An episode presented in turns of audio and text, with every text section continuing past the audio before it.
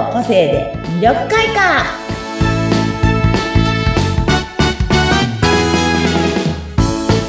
はいこんにちは。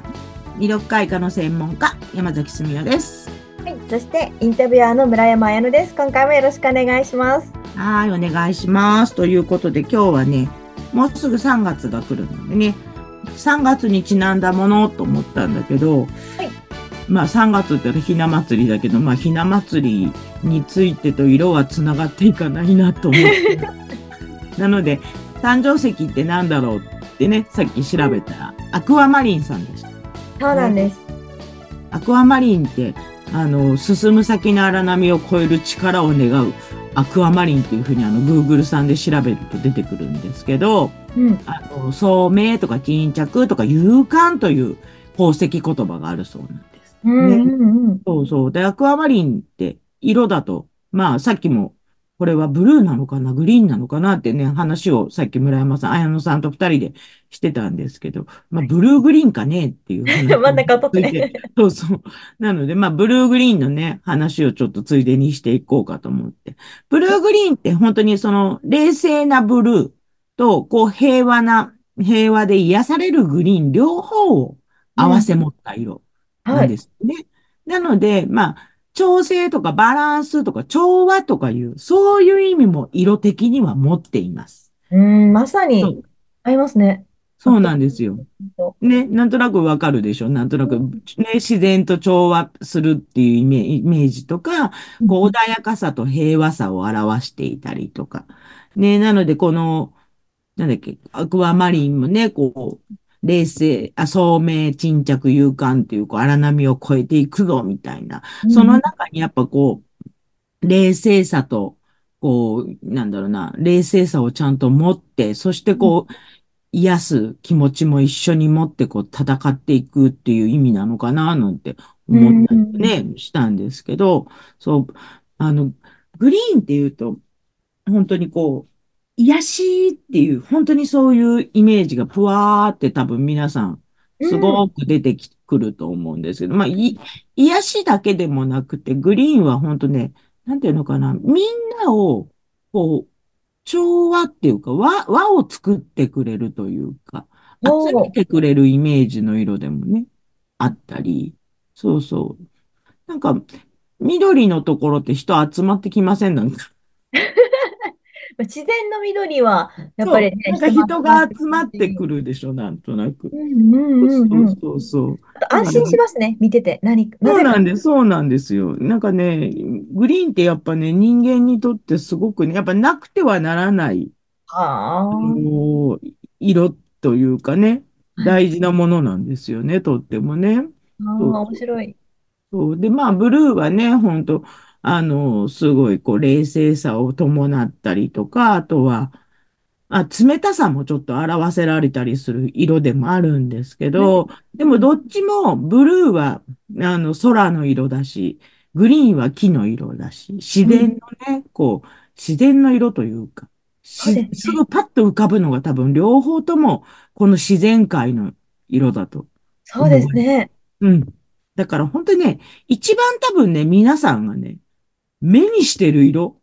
なんじゃないかなって思うんですけど、空の色と木の色って必ずなんか、そういうセットで見ること多くありません？そうですね。うんうんうん。だって空もね、空見上げるとね、木があって、ブルー。まあ今の季節ね、そんな新緑の季節じゃないから、そんな緑緑してないですけど、まあもうちょっと5月、4月、5月ぐらいになると、ここ新緑のね、なってくると、季節になってくるとそういう感じになってくるので、うんなのでね、そういうイメージも出てくるんじゃないかなとうん。思います。うんううんん。だからね、アクアマリン、アクアマリンの意味は私はごめんなさい、宝石屋さんじゃないからそんなにこうふ 深掘って話していけないんですけど、はいね、だから皆さんのね、ブルーグリーンっていう色をね、見たときにはね、ぜひこう調整とかバランスとか調和の色って意味とか、あとはアクアマリンを見たときにはね、こう勇敢な色なんだとか、そういうのをぜひね、思い出してあげてください。アクアマリン多分ね、あの、本当持ってるだけで多分落ち着く色だと思うんですよ、人が。あの色持っててそんなにこうガチャガチャすることそうそうないと思うんですよね。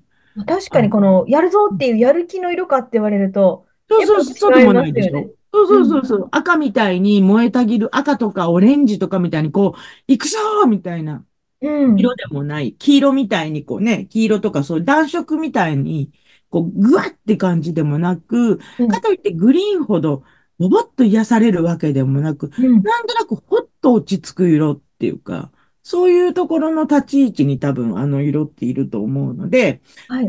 ぜひね、皆さんね、何かこう、ちょっとそういう風な時、そういう風に役立てたい時にはね、ぜひぜひね、このアクアマリン。アクアマリンってあれであるのかな？これでもあれ宝石だもんね。宝石ですし、でも石パワーストーンにはないんだよね。パワーストーンにもあると思います。あります。あうん。数珠ねにもで、ブレスレットにもできるし、石だけでもネックレスにしたりとか。じゃあね、パワーストーンの中にね、こう入れたりとか、うん、しても多分、落ち着く一個の多分、ごめんなさいね。私、パワーストーンの専門家でもないから、これ私の勝手な知識で言ってますからね、皆さんね。これ、信じ、あの、あれですよ。パワーストーン屋さんにきちゃんと聞いてくださいね。確かに、なんかね、パ私ワーも聞いてきますけど。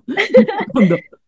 ね、だったらどん、どういう意味が強くなるのかね。今度、あの、ちょっと真面目に、あの、パワーストーンに詳しい方に、私、アクアマリンの話聞いています、今。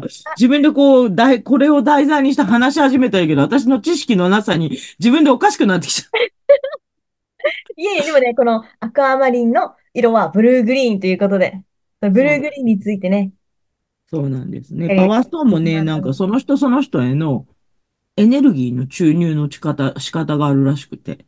へーうん、なんかだからパワーストーン、ん？スピリチュアルの方？はい、はい。に、なんかそのパワーストーンを作ることちょっとお手伝いしていただくと、うんその方、その方に合ったエネルギー調整をできるらしいんですうー。ん。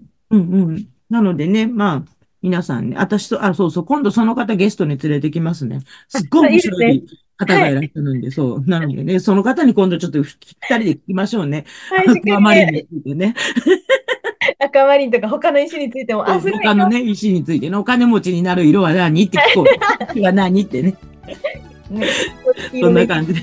ごめんなさい。なんか話がトンチンカンになっちゃった。まあ皆さんね、ぜひぜひね、自分の、あ、あ3月のお誕生日の方、ぜひね、自分の誕生石、アクアマリンちゃん。ね、あの、いぜひぜひ癒される色で使ってください。ということで今日はここまでで。はい。じゃあまた次回もお願いします。はい。またよろしくお願いします。